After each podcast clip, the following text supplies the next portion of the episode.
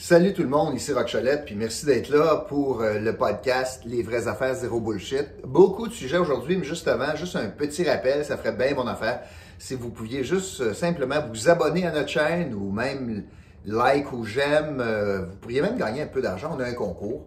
pas grand chose, mais c'est quand même du cash avant Noël, c'est pas pire. Juste en vous abonnant, ça ferait bien notre affaire. Sujet aujourd'hui, lundi le 14 décembre.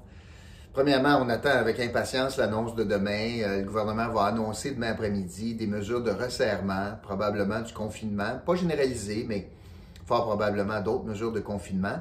Alors, on va, on va suivre ça de près, mais euh, aujourd'hui, quand même, une journée importante dans toute cette pandémie-là parce que c'est le début de la vaccination. Qui l'eût cru? Euh, quand Donald Trump disait il va y avoir un vaccin avant Noël, on pensait que ça n'avait pas de bon sens, etc. Ben, c'est le cas. Imaginez, on a réussi à développer un vaccin euh, à la vitesse grand V et on commence à l'administrer aujourd'hui au Québec, c'est arrivé au Canada, c'est vrai ailleurs aussi, là, euh, ailleurs au Canada, mais on commence à l'administrer dans dans différents CHSLD aujourd'hui au Québec. C'est une très bonne nouvelle. Mais j'aimerais ça vous parler de ça un petit peu, moi, le vaccin, parce qu'il y a beaucoup de facettes, puis peut-être que je vais vous surprendre un petit peu. Bon, euh, premièrement, sur la question du vaccin, quand on lit sur le vaccin, le vaccin ne vous empêchera pas ou empêchera pas d'attraper le coronavirus. À l'étape où on en est avec le vaccin Pfizer, euh, c'est pas ça. On, on pourrait l'attraper pareil. L'impact du vaccin, c'est que ça va faire diminuer l'intensité de la maladie. Ce qui voudrait dire donc moins intense, les symptômes moins intenses, ce qui voudrait dire donc fort probablement moins d'hospitalisation, moins de décès, parce que le virus serait moins intense. Ça, c'est une bonne nouvelle, mais c'est une bonne nouvelle en lien avec notre système de santé. Où est-ce qu'on va enlever la pression sur le système de santé si on peut avoir assez, à terme, assez de gens vaccinés, ou est-ce que même si on attrape le virus, on aura moins recours centre hospitalier. Ça, c'est la bonne nouvelle à ce niveau-là. L'effet pervers de ça, c'est qu'on risque d'avoir des gens qui ont attrapé le virus, qui ont moins de symptômes, ressentent moins de symptômes, se font donc pas tester, continueraient d'avoir des contacts, même avec des proches, même des contacts permis, puis contamineraient ainsi d'autres personnes, parce que là, le signal Hey, je suis malade serait moins fort. Voyez-vous l'effet pervers un petit peu? Ou est-ce que là, c'est pour ça que c'est très important de maintenir les saines habitudes sanitaires, même si le vaccin commence à arriver au Québec. Je vous répète une question que j'avais déjà posée sur la question maintenant du vaccin en termes d'acceptabilité, si on accepte de le recevoir, est-ce que des organisations pourraient être en droit de demander aux employés, l'as-tu eu? Non, tu ne l'as pas pris, tu ne l'as pas eu, ben, je ne te permets pas de venir travailler. Ou, je pense particulièrement au réseau de la santé, au réseau des CPE, je pense aux écoles, au réseau public. Est-ce que le gouvernement va dire, ben écoute, euh, une éducatrice en CPE, je veux que tu prennes le vaccin, je ne peux pas te l'imposer, mais si tu ne le prends pas, tu ne viendras pas travailler. Je ne sais pas si on est rendu là. Je serais étonné, mais d'ailleurs, quand on regarde les taux de vaccination, le réseau de la santé est assez réfractaire habituellement à ça. Ça va être intéressant de suivre ça. Vous savez, euh, aujourd'hui, on va commencer à vacciner dans les CHSLD. Un, les patients. Deux, le personnel. C'est euh, pas euh, comme ça partout. C'est un choix que le Québec a fait parce qu'on a beaucoup de décès en CHSLD, fait qu'on veut sauver des vies. Euh, d'autres systèmes ou d'autres provinces utilisent un système différent où est-ce qu'on va vacciner le, personnel de la santé tout d'abord. Puis après ça, on va vacciner les résidents CHSLD. Ce n'est pas le choix du Québec. Mais tant qu'à être sur ce sujet-là, puis je le sais que c'est un peu tabou, là, ce que je vais dire, mais prenez deux minutes pour y penser. Moi, je pense là, que les trois premières personnes au Québec qui devraient être vaccinés. Les trois premières personnes sont le premier ministre du Québec, le ministre de la Santé, M. Dubé, puis Horacio Arruda.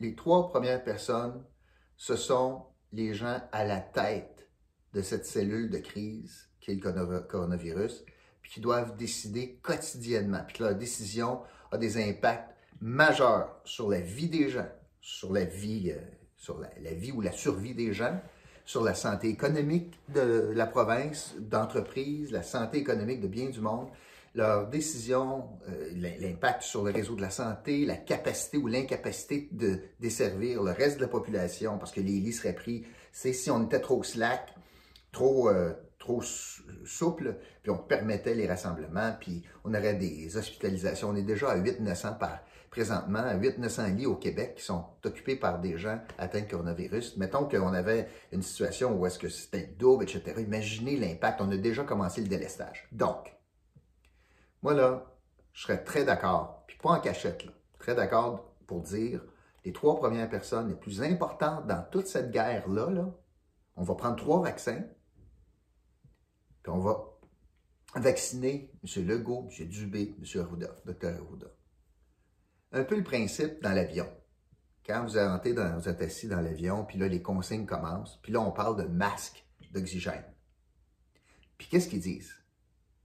C'est pas d'être sans cœur que la maman mette son masque avant de le mettre sur celui, de mettre le masque sur l'enfant.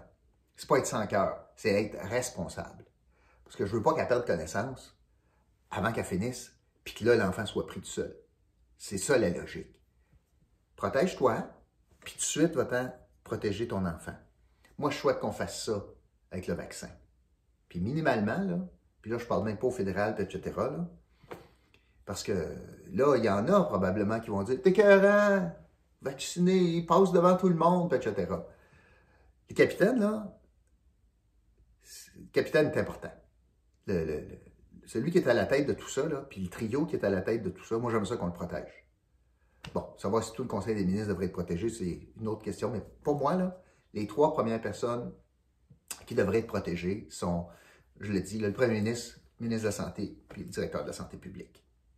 Donc, bonne nouvelle aujourd'hui, euh, le vaccin euh, s'en vient. J'espère que ce n'est pas une fausse sécurité. Rappelons-nous qu'il y a encore euh, le vaccin, qu'est-ce qu'il fait? Il diminue les symptômes, moins graves, mais il n'empêche pas la transmission en passant. Tu as, été vacciné, puis tu attrapes le virus, ben, tu peux encore le propager. Ça, c'est bien important. Puis il guérit encore moins. Il ne le guérit pas.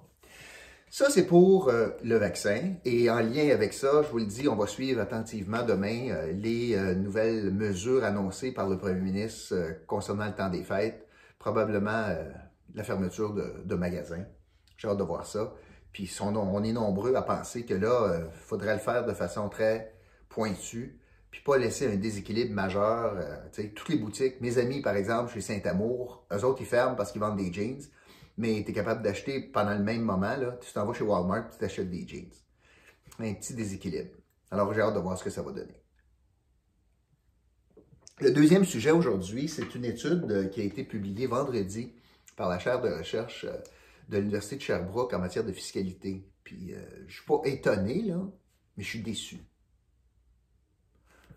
Un Canadien sur quatre, c'est un voleur. C'est un fraudeur appelle-les comme tu veux, un Canadien sur quatre, même un petit peu plus, parce que c'est 28,5% de la population, ont affirmé, lors d'un sondage, avoir fraudé l'impôt, avoir pratiqué de l'évasion fiscale, pas avoir payé notamment de taxes à la consommation. C'est beaucoup plus vrai en matière de taxes à la consommation, payer au noir, par exemple, et beaucoup des travaux de construction, du cash, pour pas payer les taxes de vente, plus là que les rapports d'impôt. Plus dur à, fourrer le rapport d'impôt. Honnêtement, avec un, c'est un T4, plus difficile.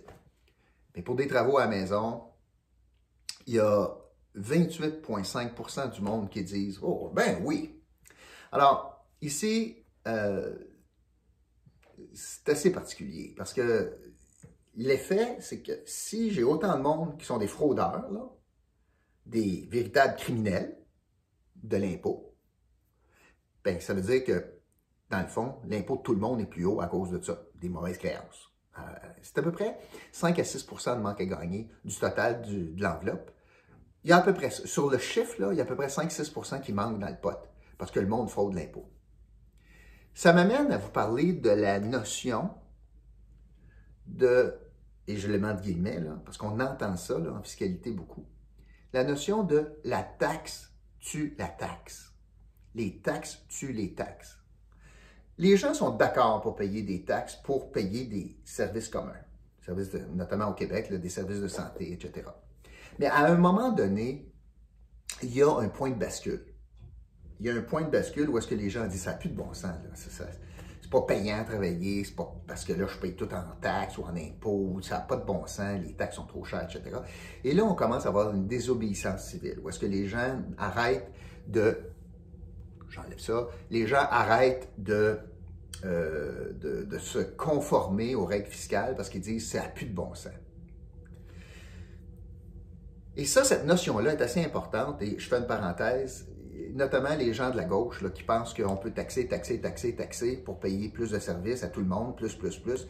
On oublie souvent cette notion-là qu'à un moment donné, il y a un point de bascule, le tipping point, où est-ce que les gens ne suivent plus, puis ils vont faire toutes sortes de manœuvres pour éviter de payer de la taxe. 28,5% c'est énorme. Puis quand on entend, là, ah, l'évasion fiscale, puis les paradis fiscaux, puis tout, tu sais, on entend ça, surtout la gauche, le Québec solidaire notamment. Tu sais, les, paradis fiscaux, puis avoyez donc. Ben, c'est du monde ordinaire, le 28,5% C'est pas toutes les grosses compagnies, là. C'est du 28,5% du monde, là. C'est vous, moi, tout du monde comme ça, un sur quatre au Canada. Puis les deux pires provinces, en passant dans l'étude, on a sondé 42 000 personnes. C'est la Colombie-Britannique et le Québec. Alors, c'est du monde bien ordinaire qui tire le diable par la queue, sont beaucoup taxés, puis ils disent si je suis capable de sauver 15 bien, Caroline, c'est la facture, m'a sauvé 15% Puis c'est un petit peu plus que ça souvent, que tu sauves. Et en passant, chaque fois que quelqu'un paye comptant, ben, il y a deux fraudeurs, en passant. Il y a celui qui ne paye pas la taxe. Puis il y a probablement un entrepreneur qui ne le déclare pas. Puis il ne paye pas d'impôt là-dessus. Donc, la taxe tue la taxe. L'autre chose, là, je vais me gâter. J'entends, j'ai entendu, j'ai lu. Combien d'entre vous pensez que les politiciens, c'est tous des voleurs? Tous des crasseurs? Premièrement, c'est pas vrai. Ce n'est pas vrai.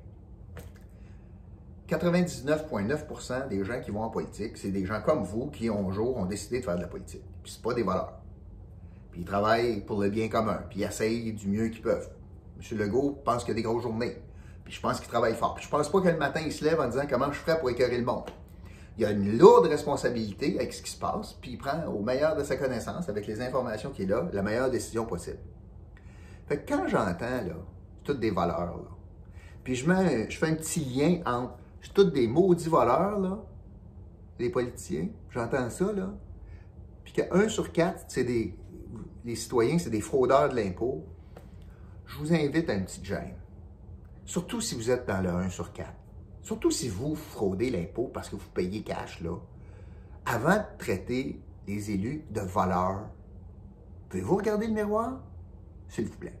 OK? Là, c'était l'autre sujet aujourd'hui. On a eu trois décès euh, en fin de semaine euh, qui méritent d'être euh, soulignés. M. Claude Castonguay, un ancien ministre libéral au Québec, le père de l'assurance maladie, la, carte soleil, c'est une grosse affaire. C'est un gars qui a honnêtement révolutionné le Québec, le Québec moderne. Et beaucoup décrit comme, comme le Québec, où ça a commencé, tout ça, c'est avec la carte de l'assurance maladie. Vraiment, ça fait partie de la révolution euh, que l'on a, a connue. Et M. Kassonguay a été une figure marquante au Québec. Il nous a quittés ce week-end. Il y a une autre figure qui a été marquante, puis qu'il a eu une carrière prolifique en politique, puis ça s'est mal terminé. Euh, c'est Alfonso Gagliano qui a été député libéral fédéral, puis ça a fini dans Montgomery, puis à puis la chicane avec le Parti libéral du Canada.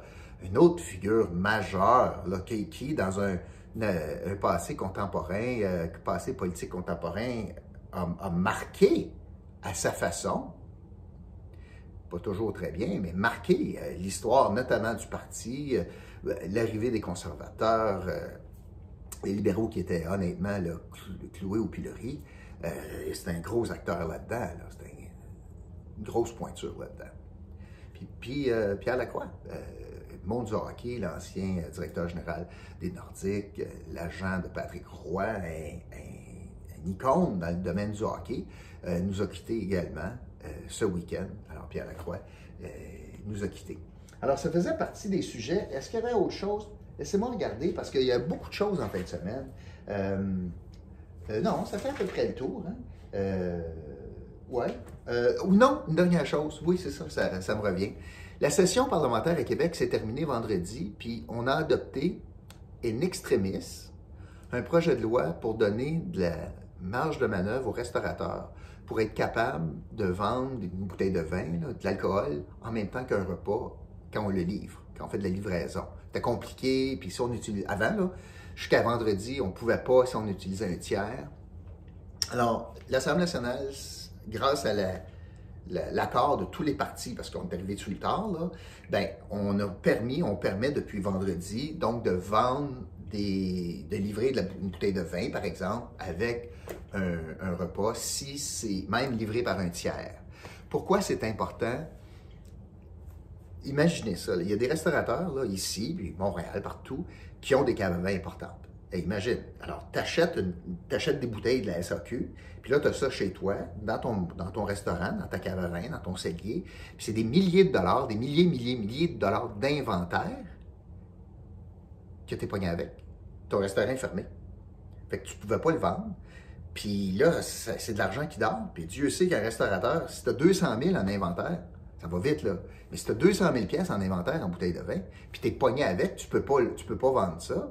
Euh, là, au moins, ça donne une petite marge de manœuvre. Ça, c'était une bonne nouvelle. Les parlementaires ont été capables de travailler ensemble vendredi. Et euh, donc, c'est un petit peu d'oxygène et euh, de, possible pour les restaurateurs. Je vous invite donc à y penser. Si vous décidez de vous faire livrer quelque chose par un restaurateur, je pense notamment à mes amis du cellier. Eux autres le faisaient parce qu'ils livraient directement, mais des gens qui utilisent ou des commerçants qui utilisent des services de livraison tiers vont pouvoir livrer de l'alcool, notamment, vous pourriez vous acheter une belle bouteille de vin, peut-être prendre un conseil. Je pense à mon ami Benoît Desjardins chez Pizzidelic, etc. Vous pourriez prendre des conseils pour un bon, euh, bon mariage, euh, mais vin. Un bon appariement. Voilà. Alors, ça fait le tour aujourd'hui. Hey, merci d'avoir été là. Euh, oubliez pas demain, bien important, les nouvelles mesures, on va parler de cela. Je vous rappelle que ça serait bien le fun pour moi si vous vous abonniez à la chaîne YouTube Les vraies affaires zéro bullshit. Je vous invite à m'écrire des commentaires, des questions, des suggestions de sujets, puis on va essayer de, de regarder tout cela ensemble pour vous faire des commentaires sur ces sujets, les sujets de votre choix. Alors voilà, c'est tout pour aujourd'hui. Merci beaucoup tout le monde. On se retrouve demain pour un autre podcast, Les vraies affaires zéro bullshit. Salut!